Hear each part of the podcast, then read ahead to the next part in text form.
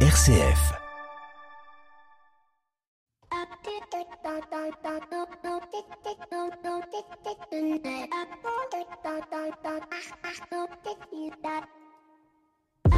Bonjour à toutes et à tous, je vous imagine derrière vos fourneaux en train de commencer à préparer la farce de la dinde ou alors dans votre voiture à la recherche du dernier petit présent qu'il manque au pied du sapin parce que vous avez beaucoup procrastiné. Je vous imagine dans la patience et l'excitation d'un moment tant attendu, celui des retrouvailles familiales ou entre amis, mais je vous imagine aussi euh, vous qui peut-être euh, travaillez euh, le 24, le 25, je pense à vous qui avez été malmené ou qui êtes malmené par la SNCF qui a décidé de faire grève. Je pense aussi à vous qui êtes malade ou éloigné de votre famille et donc qui êtes seul en cette veille et en cette nuit de Noël. Tous les ans depuis 2000 ans et peut-être même plus, les chrétiens du monde entier célèbrent la victoire de la mort sur la vie, célèbrent l'avinement d'un sauveur et même si notre église catholique en ce début de 21e siècle est bousculée par des changements sociétaux profonds, par des scandales à répétition, par une désaffection de nos églises, par nos enfants, de nos petits-enfants, il ne faut aucunement être dans la désespérance car c'est la grande leçon que nous enseigne la fête de Noël, la victoire de l'espérance sur la désespérance.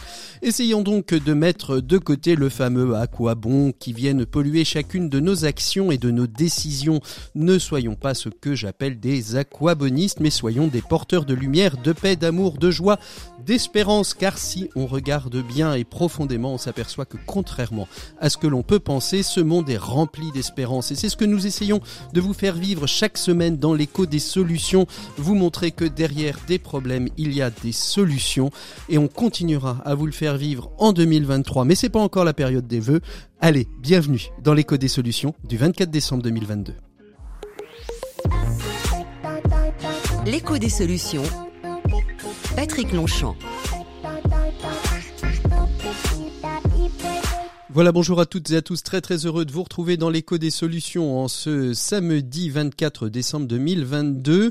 On est à quelques heures euh, de cette grande fête euh, de Noël, de ces rassemblements euh, familiaux, ou peut-être pas, peut-être même que vous êtes seul et que vous êtes d'ailleurs à l'écoute des programmes de RCF pour être un peu moins seul et on est très heureux de vous accompagner où que vous soyez, à l'endroit que vous soyez et dans l'état d'esprit dans lequel vous êtes.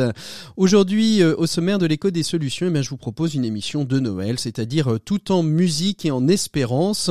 On aura euh, dans le dossier de l'écho des solutions la joie de rencontrer euh, les concerts de poche. C'est une pianiste professionnelle, Gisèle Magnan, qui a décidé il y a quelque temps déjà de consacrer une grande partie de sa vie à développer des concerts dans des endroits où il n'y en aurait jamais, c'est-à-dire essentiellement les quartiers prioritaires de la ville, mais surtout le monde rural. Elle sera accompagnée de l'un euh, des élus euh, qui l'accompagnent depuis de nombreuses années. Elle nous évoquera tout ce que font les concerts de poche et en quoi euh, ces concerts de poche permettent de redynamiser une économie culturelle locale qui parfois pouvait être manquante. C'est le dossier de l'éco des solutions.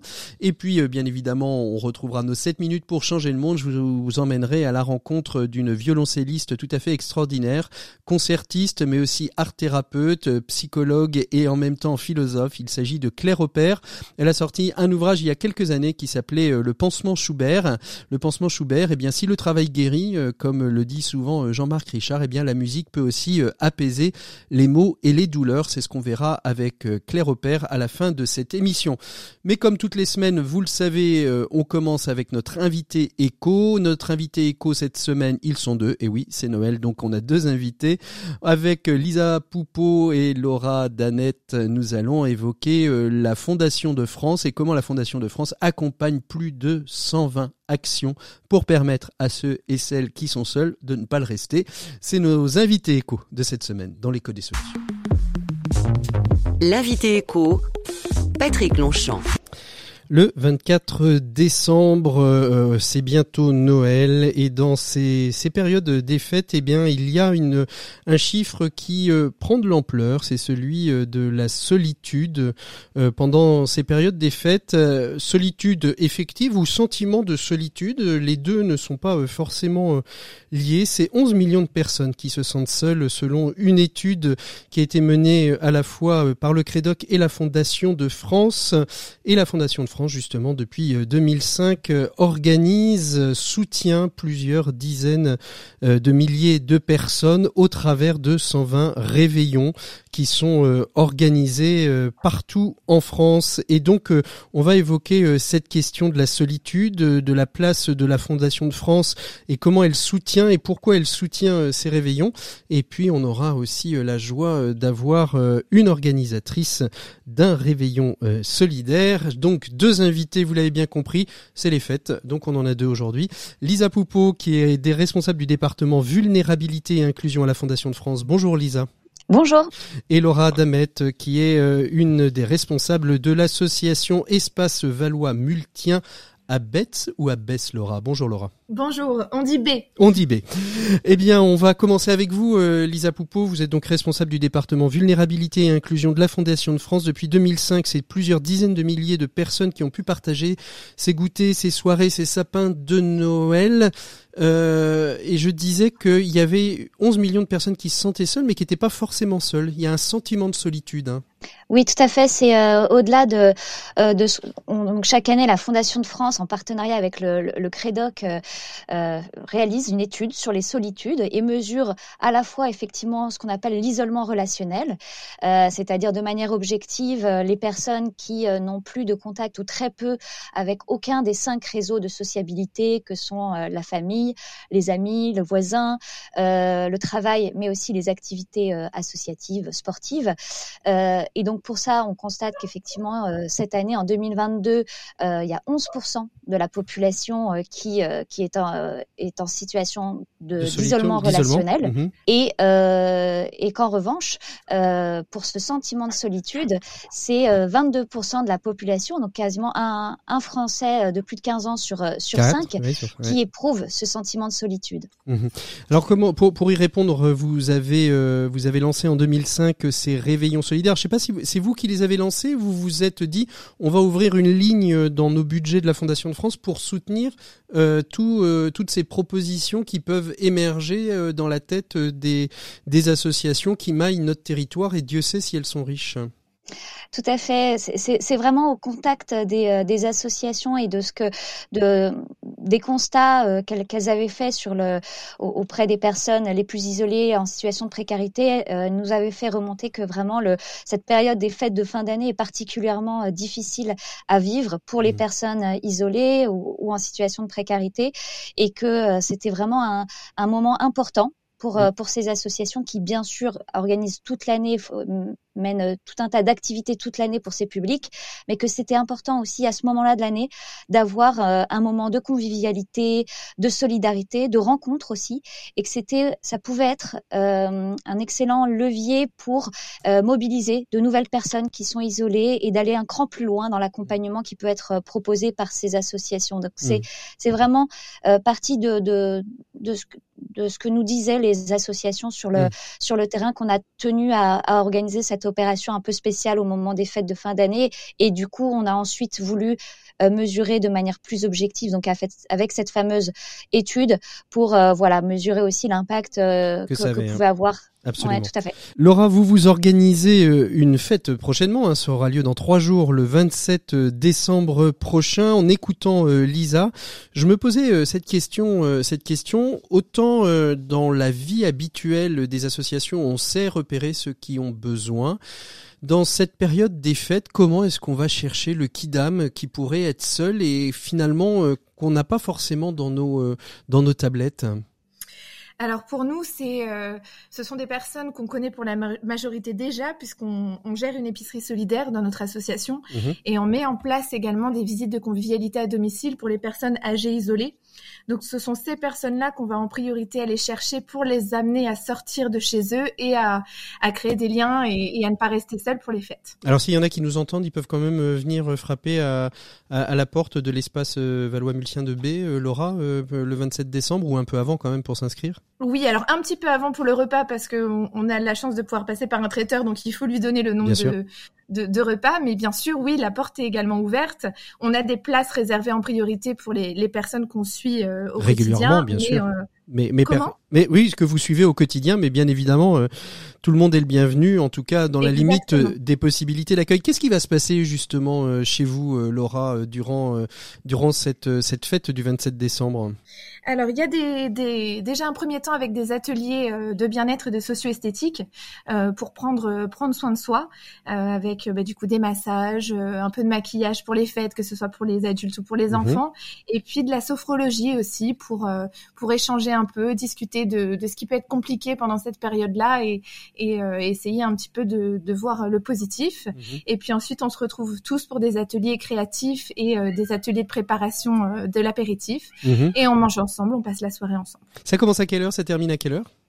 Alors les ateliers commencent à 9h et puis après euh, le repas est à, 19h mhm. euh, et, on finira quand euh, quand, ça finira. C'est ça exactement. C'est pas la première fois que vous l'organisez, je suppose cette cette journée. Qu'est-ce qui se passe dans cette journée? Quels sont les liens? Quels sont les, les éléments qui vous font repartir avec le baume au cœur, Laura?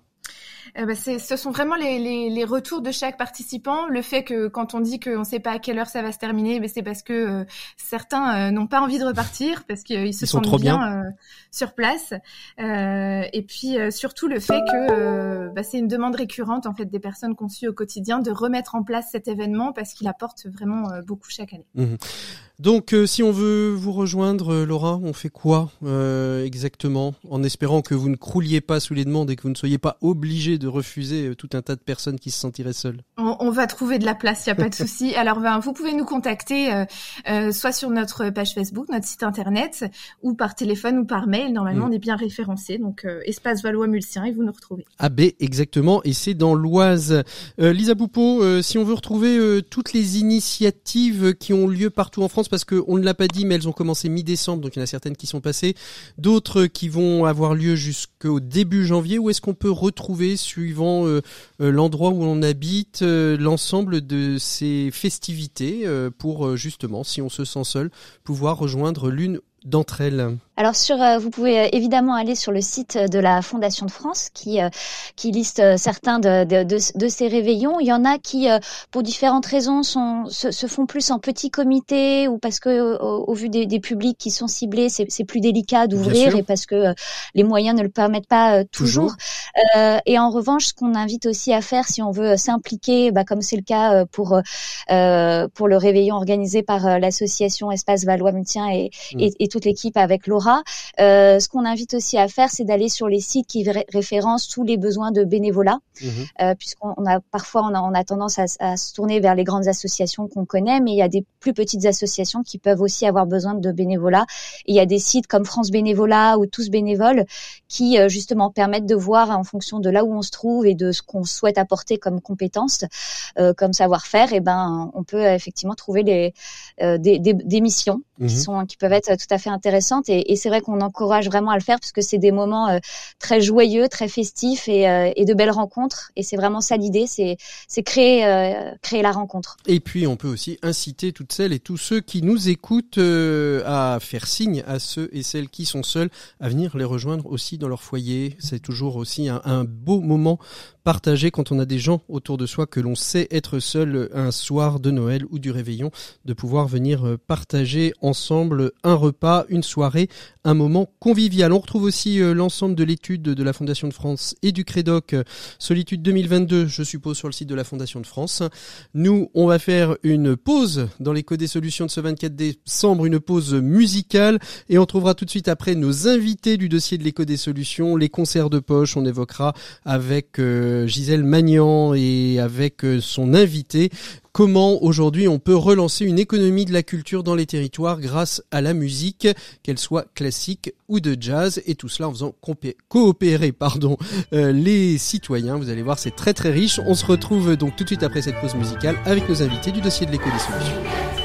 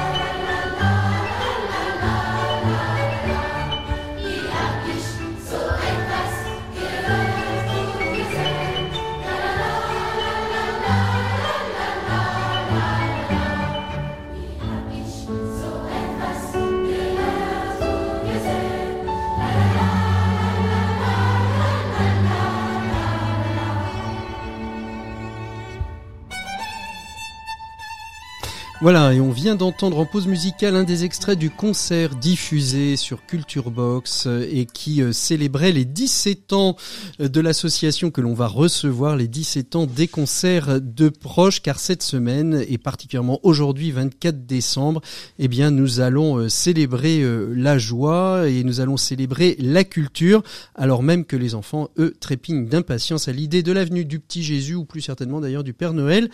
Et pour cela, eh ben, on va essayer avec nos invités euh, d'égayer ce moment d'attente en évoquant un sujet peut-être un peu moins économique, mais quoique, et qui répond à des vraies problématiques territoriales. D'ailleurs, on parle souvent euh, des déserts médicaux, on parle peut-être assez rarement euh, des déserts culturels. C'est, je crois, l'une des réponses qu'apportent les concerts de poche, et c'est sa fondatrice qui est avec nous, Gisèle Magnan. Bonjour. Bonjour. Et avec vous, euh, Gisèle, vous avez fondé les concerts de poche en 2005, mais les concerts de poche ne seraient rien sans les élus euh, dans les territoires. Et, et avec vous, on a la joie d'accueillir euh, Dominique Lefebvre. Bonjour Dominique. Bonjour. Vous êtes donc euh, élu en charge de la culture et du patrimoine de la communauté de communes des Deux Morins en Seine-et-Marne. Et on va voir justement avec vous en quoi euh, la culture prend sa place dans les territoires, particulièrement dans les villages et petites villes de France. Euh, Gisèle, on va commencer par vous d'abord, Dominique, avant d'évoquer les concerts de poche.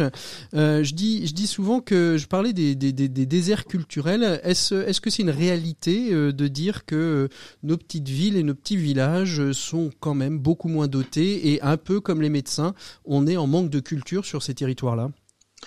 Alors, c'est vrai et c'est faux, dans la mesure où euh, il peut y avoir une certaine dynamique culturelle sans avoir de grandes structures. C'est notre cas, car nous n'avons sur notre territoire qu'un musée, qui est, pas, qui est quand même un, musée important, qui est le, musée des pays de Seine-et-Marne, sur une petite commune qui s'appelle Saint-Cyr-sur-Morin.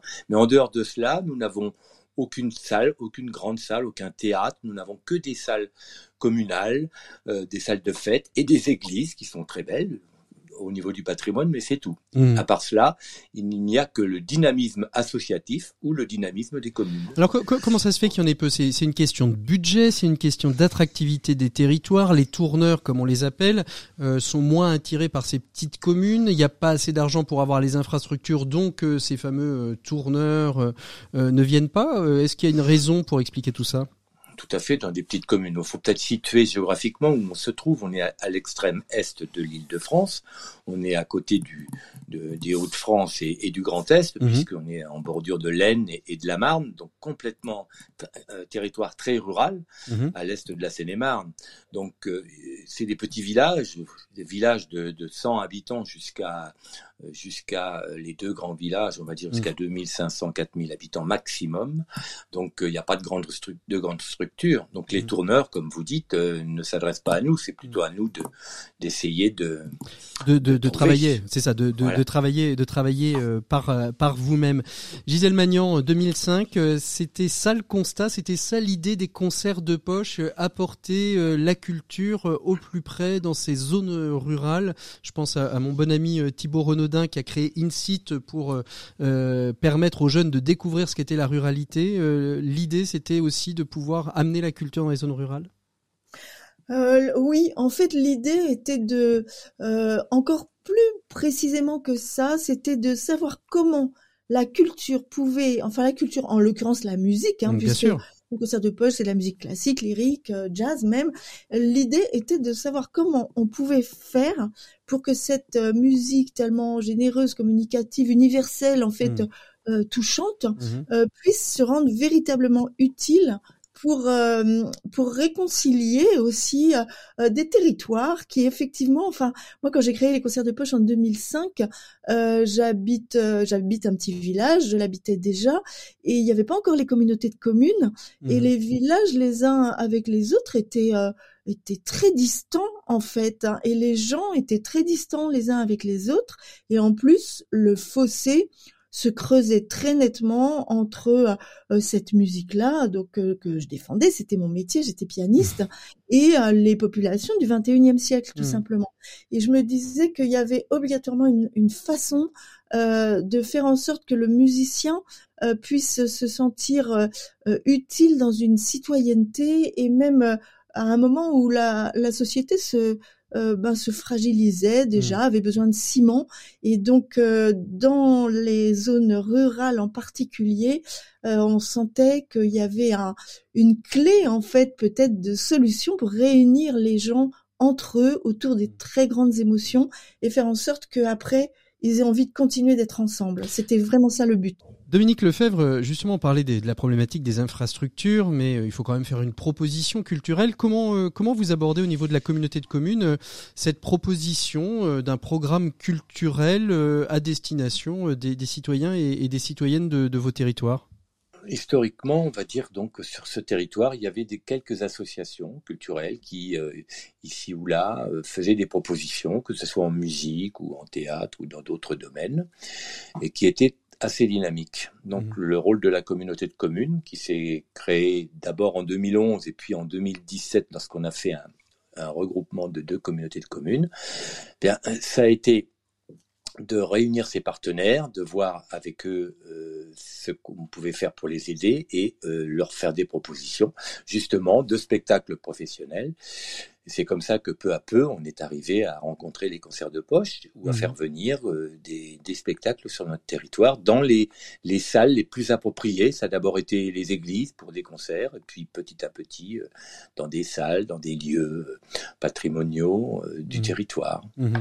Justement, Gisèle, Gisèle Magnan, on a parlé des concerts de poche, de, des, valeurs, de l'idée, mais, mais concrètement parlant, ça, ça se passe comment exactement l'histoire d'un concert de poche. D'abord, euh, je vais dire comment se passe la rencontre. On vient vous chercher. Vous avez, euh, vous avez des prospecteurs euh, au sein des concerts de poche qui vont prospecter les territoires. Comment est-ce qu'on arrive jusqu'à vous si on ne vous connaît pas?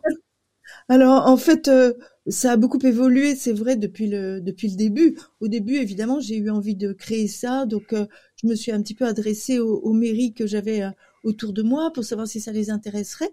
Et en réalité, euh, alors les concerts de poche, vous savez, c'est vraiment un dispositif complètement indissociable d'atelier euh, qui va à la rencontre des habitants, qui mmh. fait de la création musicale avec les habitants et les habitants les plus éloignés des pratiques euh, culturelles pour des raisons sociales, géographiques, d'isolement, de santé, etc et des concerts qu'on organise euh, de préférence dans les salles des fêtes. Mhm. Et quand on est euh, dans les dans les quartiers périurbains, bah, c'est dans les dans les maisons de quartier. Mhm. Et en fait, euh, bah, au début, euh, euh, moi je pensais pas du tout que ça aurait une envergure pareille parce qu'aujourd'hui on organise plus de 120 projets dans la France entière. ce qui correspond à 2000 ateliers et 120 concerts à peu près. Ce qui est énorme. À l'époque, c'était c'était 5 6 projets. Mhm tout de suite des ateliers et puis euh, naturellement des concerts dans les salles des fêtes. Et en fait, ça a rencontré une, une soif de la part des territoires, mmh une soif importante de la part bah, justement des élus qui avaient envie de créer du lien sur leur territoire à partir de propositions finalement assez exigeantes et, euh, et ambitieuses avec cette musique. Et euh, si au début, je suis un peu allée toquer aux portes quand même, euh, très rapidement, c'est le contraire qui s'est passé. C'est-à-dire que ça a vraiment été une demande mhm. euh, de la part euh, des différents villages, euh, des différentes communautés de communes par la suite, euh, territoires, voire départements. Mhm. Et, et, donc maintenant, on a plus une, une, façon de répondre à la demande, d'étudier les demandes des territoires quand elles viennent vers nous, euh, pour savoir si effectivement euh, euh, c'est bien dans un souci de d'apporter à ses habitants des choses qu'ils n'auraient pas, mais spécialement en termes de, mmh. de liens, de partage, etc. Et, euh, et en fait, c'est les trois quarts du temps tout à fait le cas. Et c'est comme ça que. En fait, ce que vous voulez, ce que vous voulez éviter, c'est que les concerts de poche euh, servent éventuellement de programmation culturelle euh, à moindre coût, mais qu'il y ait vraiment un bénéfice. Moi, ce que j'entends hein, des concerts de poche, c'est qu'à la fois c'est c'est culturel, bien évidemment, mais c'est aussi pédagogique et, et, et ludique. C'est-à-dire, on apporte on apporte du contenu aux citoyens, aux citoyennes auxquels ils participent eux-mêmes. Hein, c'est ça, c'est-à-dire qu'il y a vraiment, à la fin, il y a, une co-création du spectacle qui va être donné dans la commune ou euh, dans le quartier. C'est ça. En fait, euh, ce qu'on essaie d'apporter, c'est une, certaine qualité d'émotion, en fait, plus que du que du ludique, bien sûr. C'est quelque chose qui apporte énormément de plaisir. Mhm. Mais l'idée, c'est de de se dépasser soi-même, euh, de demander aux habitants. En fait, c'est vrai qu'on les fait monter sur scène avec les artistes, qu'on on les on les met en position de, de créer de la musique, d'inventer euh, eux-mêmes des morceaux qui vont chanter devant tout le monde, mais mmh. également de chanter du Schubert, du Brahms, du Bartok, du Stravinsky, etc. Alors, et donc euh, on est, oui. Ah non, non, mais ce que je vous propose, ce que je vous propose justement, euh, Gisèle, c'est que on écoute un extrait d'une petite vidéo qu'on retrouve d'ailleurs sur sur le site internet des cancers de poche, qui qui justement montre un petit peu ce qu'est ce qu'est un, un, un, atelier au concert de poche. Je vous propose de l'écouter, puis on, on réagira tout de suite après.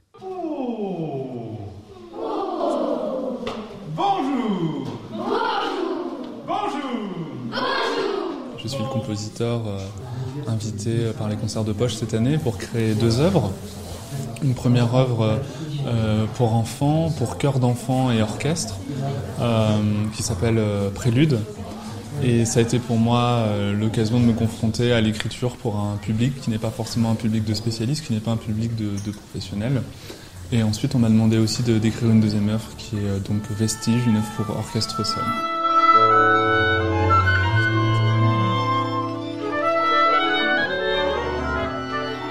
la spécificité du projet orchestre. Il y a vraiment une grande place qui est accordée à la création contemporaine. Et donc les choristes écrivent le texte de la pièce qui vont ensuite interpréter avec les musiciens de l'orchestre. Et puis en fait on est passé euh, de euh, la discipline un petit peu du chant choral, donc apprendre les règles de base du chant choral, à euh, l'interprétation d'un morceau et réellement se laisser porter par la musique.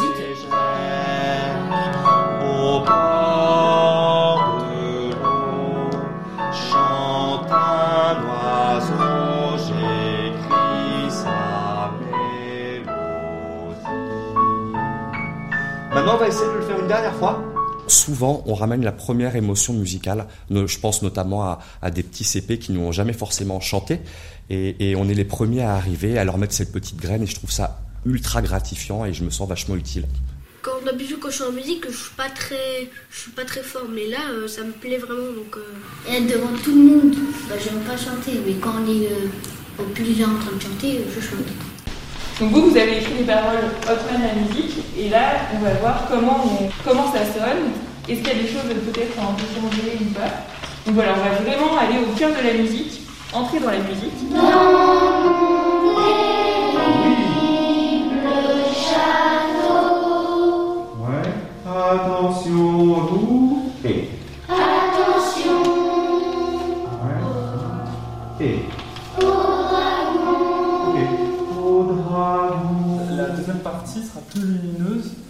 là, il, faut bien articuler, mais peut-être qu'on peut essayer notamment de bien écouter les silences, en tout cas, bien écouter le piano, et aussi de, à chaque fois, euh, en, terminer les phrases un peu comme vers le silence, justement. Voilà, euh, vers le silence justement. Euh, Dominique Lefebvre, vous avez participé, vous, en tant qu'élu, à, des ateliers, des concerts de poche. Qu'est-ce que vous en avez ressenti? Bah, ce que j'avais envie de dire euh, d'abord, c'est que c'est vraiment euh, ces ateliers qui ont fait que c'est la création de ces ateliers qui ont fait qu'on a eu envie de se rapprocher des concerts de poste parce que euh, sur notre vous, avez parlé en début d'émission de, de désert médical par exemple en milieu rural, mais c'était aussi un peu un désert culturel. C'est ce que je disais. Et le problème, la question, c'était la question du lien social. Ce qu'a très bien dit Gisèle quand elle parlait de, de, de, communes les unes à côté des autres. Nous, c'était un peu le cas.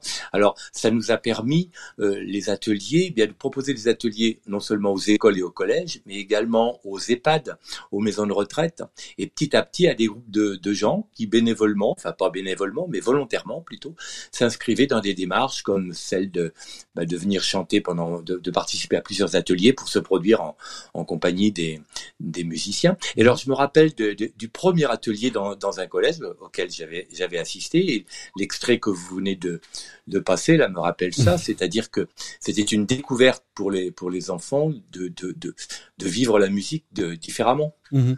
Et ça, c'était vraiment important. On, on verra peut-être d'ici quelques instants l'impact que ça peut avoir sur les territoires. Gisèle, je disais qu'il y avait au début, il n'y avait pas forcément d'aspect économique, mais quand euh, on entend euh, ce qui se passe dans cet atelier, c'est-à-dire qu'il y a une création qui est faite, ça veut dire qu'il y a un auteur, euh, un musicien, un compositeur qui travaille, qui crée, et donc il y a aussi de, de l'échange économique. Ça veut dire aussi qu'il faut que vous vous trouviez les subsides pour pouvoir acheter ces créations?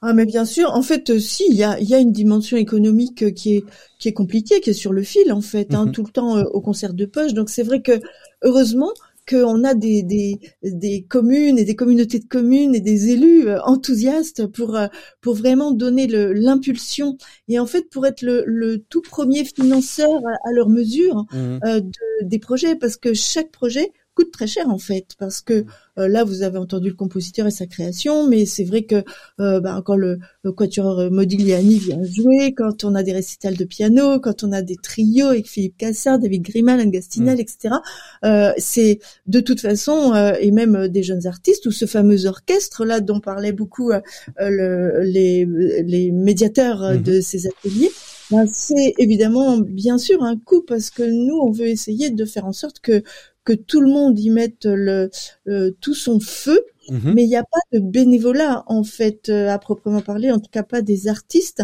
parce que sinon ça marcherait pendant une année, mais ça marcherait pas plus longtemps. C'est ça. Donc euh, oui, c'est euh, effectivement il faut trouver ben, le tout le complément financier.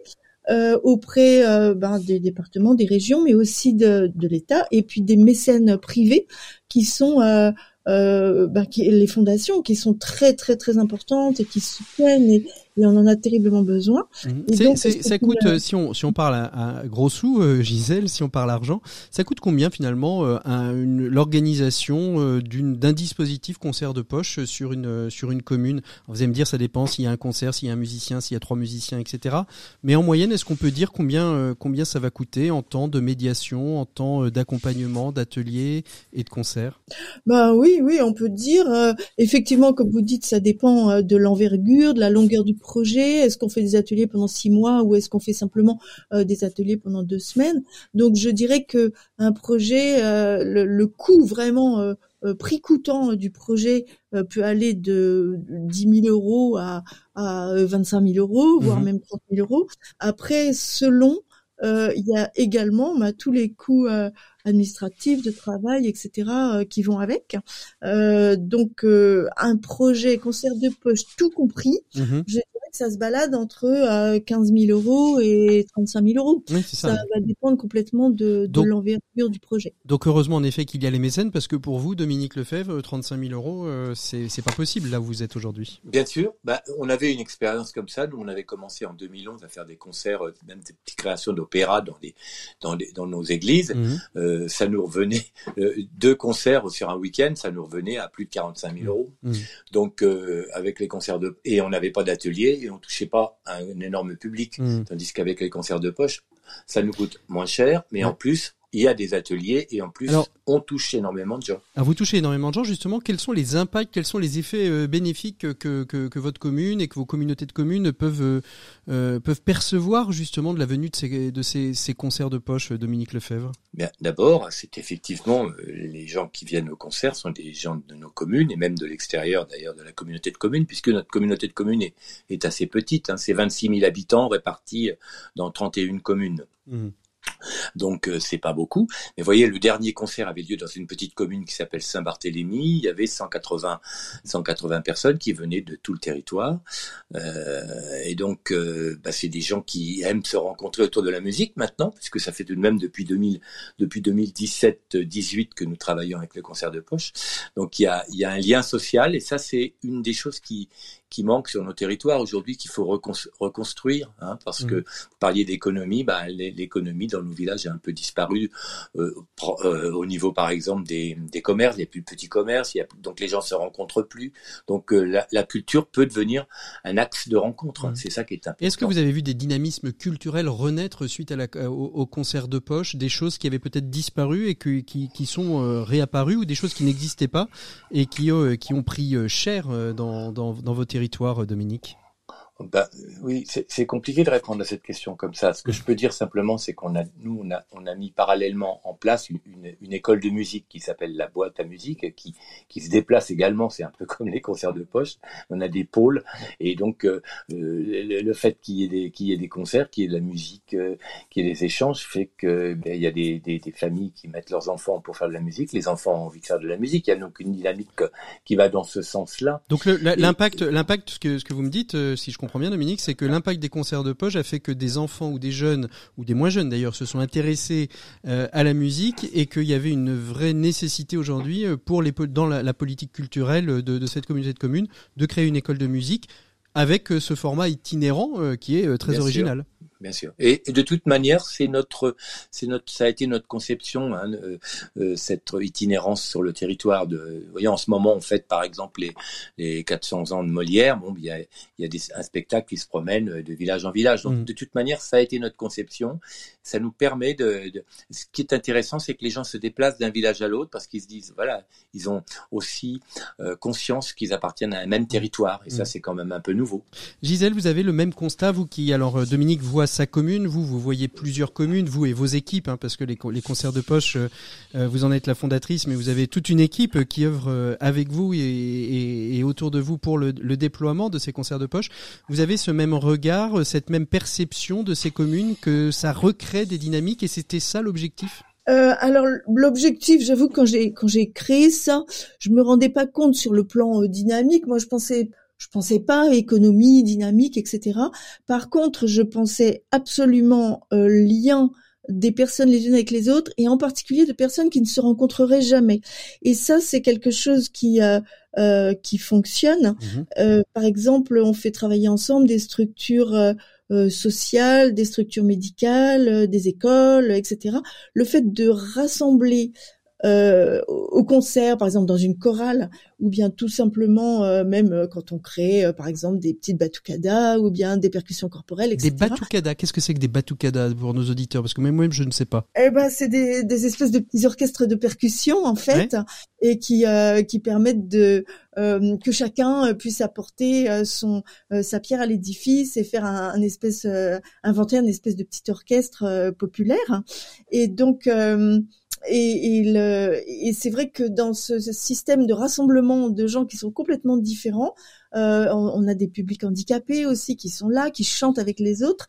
Et ça, c'est quelque chose de, de fort et qui est je pense, enfin, le, le, notre désir, en tout cas, mhm. au Conseil de poche, c'est que ce soit durable. C'est-à-dire que les gens arrêtent de rester euh, dans leur euh, petit groupe étanche, mhm. mais qu'ils arrivent véritablement à se fertiliser d'une certaine manière les uns par les autres, comme en permaculture, un petit peu, c'est-à-dire pousser mieux, grandir mieux, parce qu'on est tous ensemble et qu'on est euh, divers, qu'on n'est pas pareil et que on a quand même à un moment donné une convergence euh, dans l'émotion mhm. et dans le et dans le projet aussi euh, parce que c'est des projets très challengeants. Et quand on entend euh, quand on entend justement Dominique dire finalement les concerts de poche, ça nous a permis aussi de, de, de créer une école de musique parce que ça a suscité de l'envie sur sur notre territoire.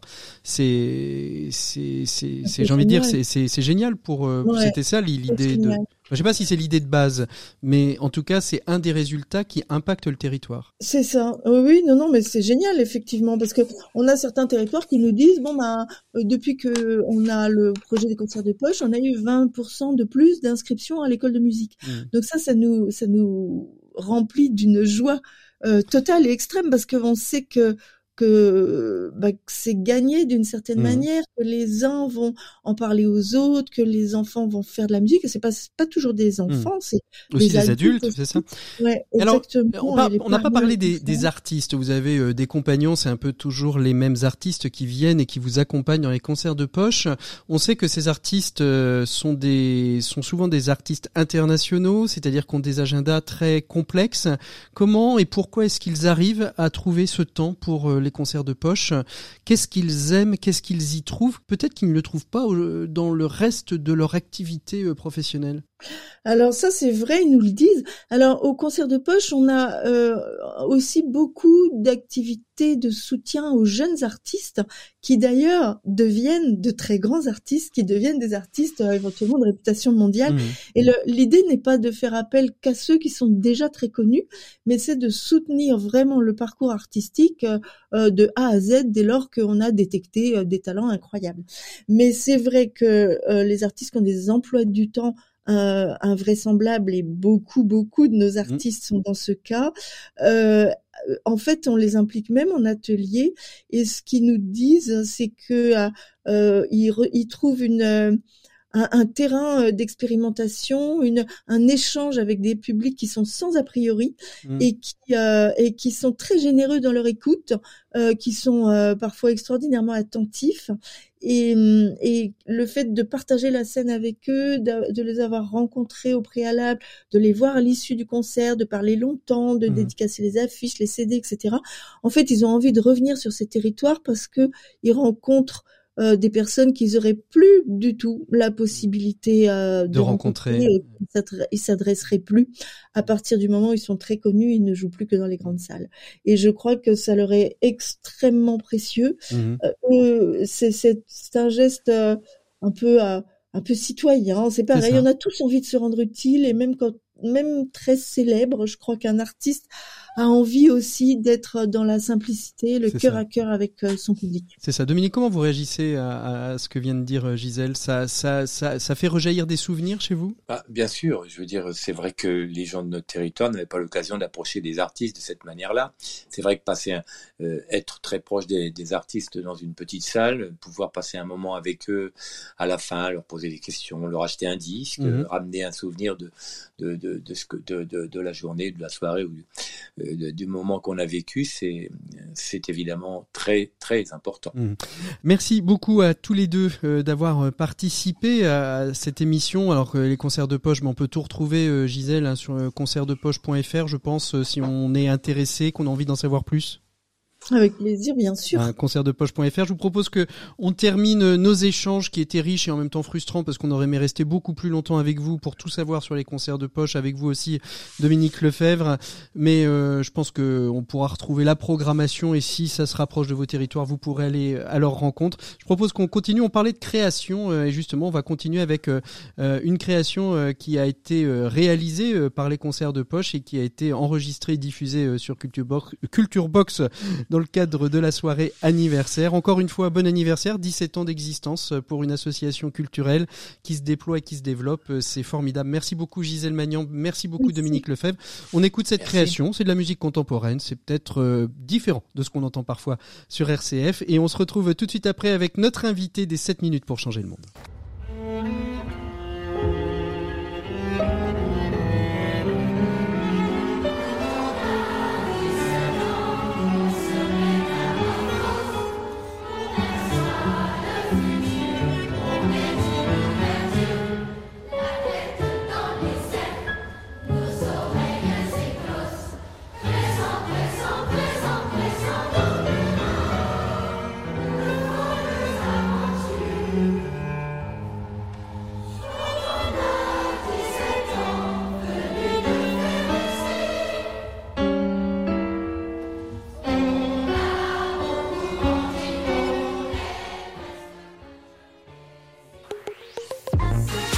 Minutes pour changer le monde, l'écho des solutions.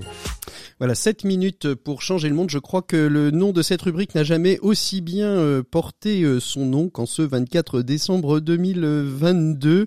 Euh, on va évoquer avec notre invité Claire Opère une une action euh, qui est portée dans les hôpitaux depuis 2012 euh, maintenant euh, et qui s'appelle le pansement Schubert. C'est un pansement musical qui aujourd'hui est devenu un protocole médical. On l'utilise assez fréquemment à travers toute la planète et je suis très heureux d'être avec vous Claire Opère. Bonjour Claire. Bonjour. Merci beaucoup d'être avec nous aujourd'hui. Alors euh, vous êtes euh, vous êtes à la fois euh, violoncelliste, concertiste. Vous continuez à parcourir le monde avec votre violoncelle, mais vous parcourez aussi les hôpitaux pour venir apporter, poser un pansement musical sur des plaies, sur des souffrances, qu'elles soient physiques ou psychologiques. Claire Repère, même si musique et douleur sont connues depuis longtemps, pouvez-vous nous dire quand et comment vous avez découvert les vertus thérapeutiques de la musique?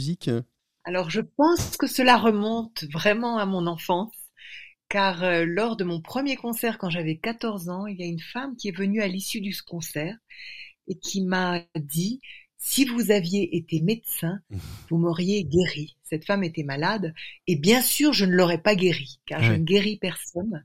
Mais il y avait une intuition fondatrice que la musique peut prendre soin, qu'elle peut aller chercher en chacun de nous mmh. et aussi en ceux qui sont malades quelque chose qui est intact, qui est vivant Mmh et qui euh, demande à s'épanouir. Mhm. Alors, on l'a entendu euh, juste avant euh, le début, euh, le début de, notre entretien. Vous intervenez dans, de nombreux lieux pour parler du, pansement Schubert et souvent vous joignez l'action au récit.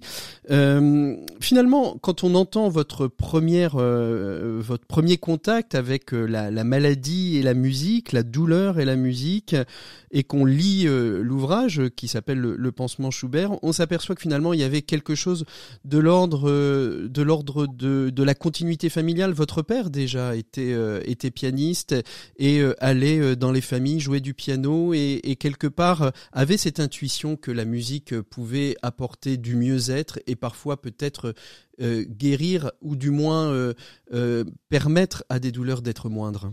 Oui, mon père était un médecin artiste qui jouait du piano souvent pour ses patients. Euh, et ma mère était une artiste qui avait vraiment l'âme soignante. Et je pense qu'il y a une inspiration euh, qui vient de, de mes parents.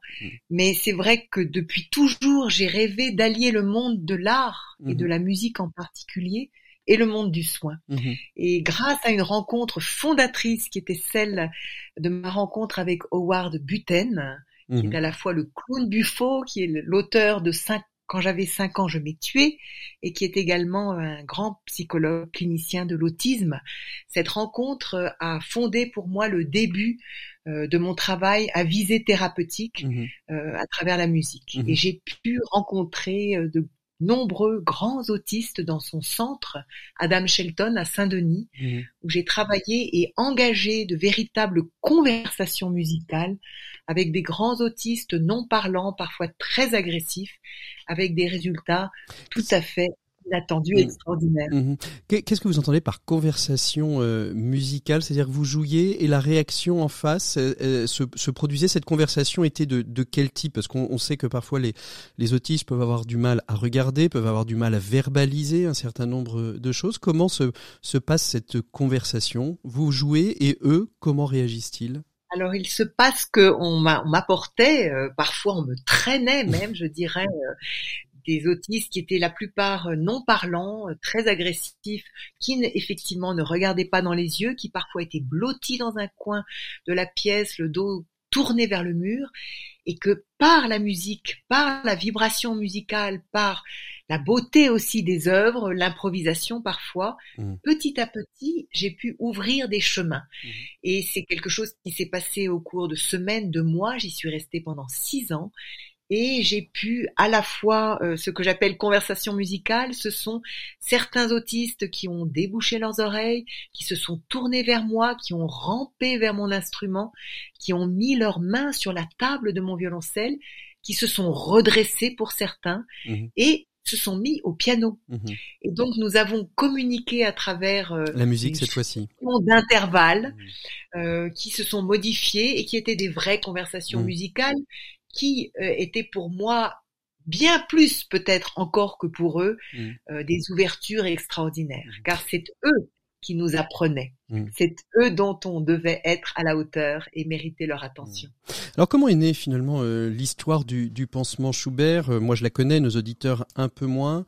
Euh, C'était fortuit cette euh, cette intuition qui s'est ensuite développée par un travail clinique. Comment comment comment vous avez découvert la vertu thérapeutique de cette euh, et cette fois-ci pas uniquement quand on a 14 ans à l'issue d'un concert, mais vraiment qu'il y avait quelque chose de l'ordre de l'apaisement qui se produisait quand vous jouiez de la musique et du violoncelle?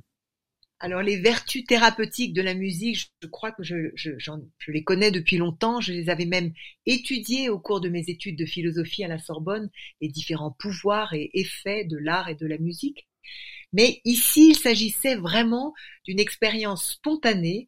J'étais dans un EHPAD parisien avec mon violoncelle pour euh, jouer et intervenir auprès de résidents atteints de démence. Et il y avait là une femme qui criait, qui hurlait, euh, dont les infirmières n'arrivaient pas à faire le pansement. Mhm. Et passant par là, je me suis assise spontanément et j'ai joué pour elle le fameux Andante du trio opus 100 de Franz Schubert et l'effet a été radical. Elle a abandonné son bras aux infirmières, le pansement a été réalisé en quelques minutes Et c'était la première fois que j'assistais à une diminution radicale de la douleur chez une résidente démente. Et après quoi, l'une des infirmières s'est mise à rire et m'a dit, il faudra absolument revenir pour le pansement Schubert. Et le pansement Schubert est né ce jour-là en 2012 et est devenu effectivement la base d'une étude clinique, donc prénommée pansement Schubert, qui s'est vue de d'observer l'impact de la musique vivante, donc mon violoncelle et moi-même jouant euh, au cours d'un soin douloureux, pas forcément que des pansements d'ailleurs, ça pouvait être des ponctions, ça pouvait être des mobilisations ou des toilettes, et essayer de comprendre en comparant deux séances, l'une sans musique et l'une avec musique, euh, quel, quel était l'impact euh, de cette présence de la musique pendant le soin douloureux. Et nos résultats ont été frappants puisque au bout de cinq ans d'études et l'analyse avec des paramètres cliniques précis de 112 pansements Schubert, nous avons pu conclure que la présence du violoncelle au cours d'un soin douloureux diminuait la douleur de 10 à 50 vous apportez, euh, vous apportez Claire euh, du, du, réconfort par cette musique. Vous apportez moins de douleur. C'est de la musique réelle, c'est-à-dire le violoncelle est présent. Est-ce que ça fonctionne aussi avec des enregistrements, c'est-à-dire quand le musicien est absent? Alors, ça fonctionne aussi puisqu'il y a de nombreuses études cliniques qui ont démontré que l'écoute de la musique avait des vertus à la fois apaisantes, stimulantes, euh, et il y a beaucoup d'études très très sérieuses sur des, des patients cérébro-lésés, mais sur d'autres types de patients également. C'est vrai que le fait que la musique est vivante, mmh. c'est-à-dire qu'elle est produite et reçue au moment où elle est produite, euh, cette question de la présence aussi du musicien, cette question de la relation qui est créée et de la vibration aussi très très forte de la musique est à mon avis incontournable mmh. euh, puisque parfois les patients même sourds mmh. euh, m'ont écrit euh, c'est mon premier concert. Mmh. Ils ont écouté la musique en posant leurs mains sur mon violoncelle.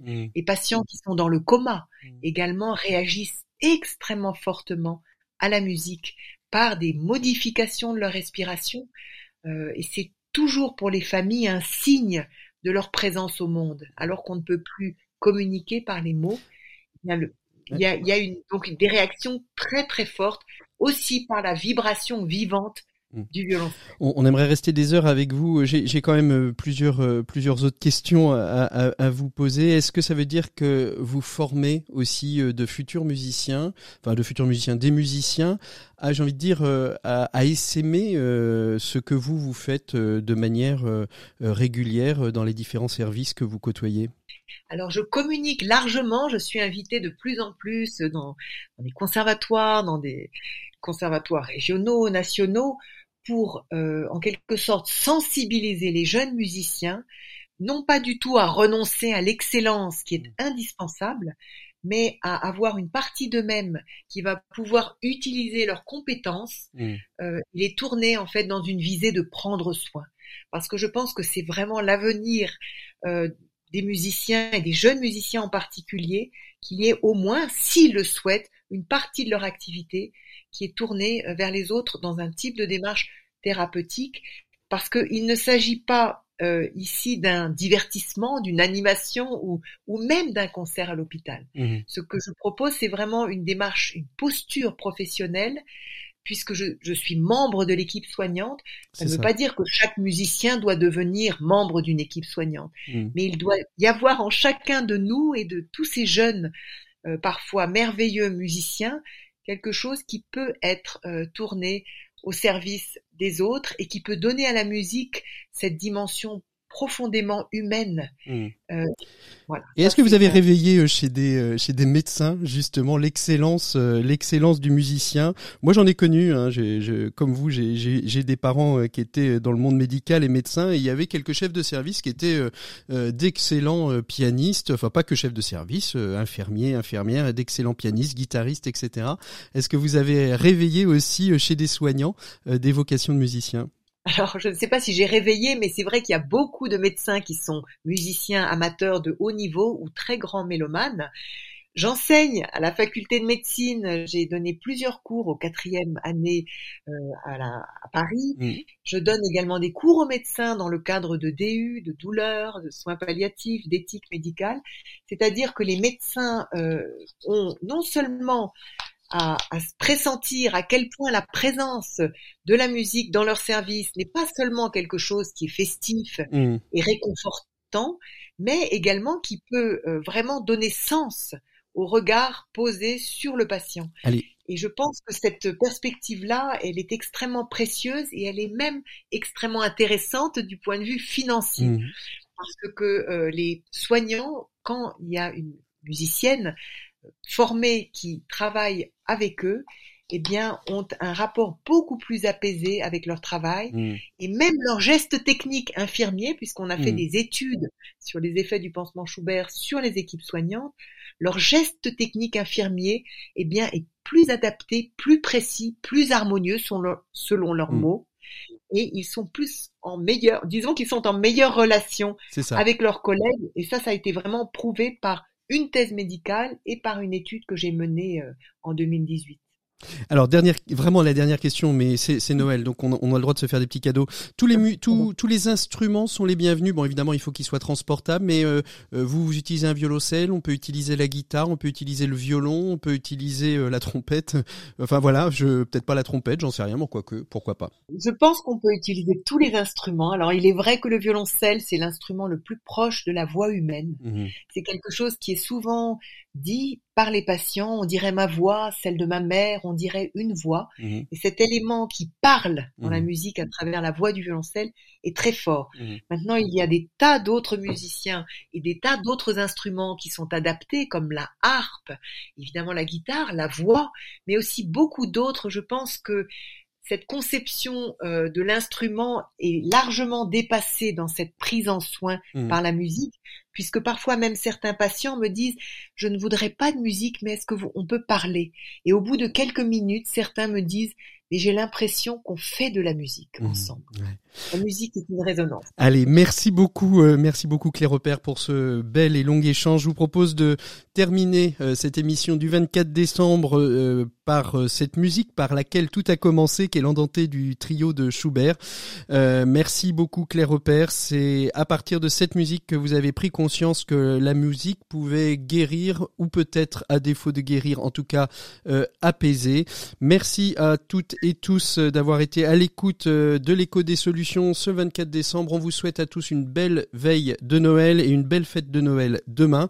Nous, on se retrouve le 31 décembre. On continuera de parler musique, mais vous allez voir, euh, là, c'est quand la musique devient éco-responsable. C'est complètement différent et pourtant, c'est toujours de la musique. Merci beaucoup, Claire Repère. Merci à vous toutes et à vous tous. À très bientôt. Au revoir. À la semaine prochaine.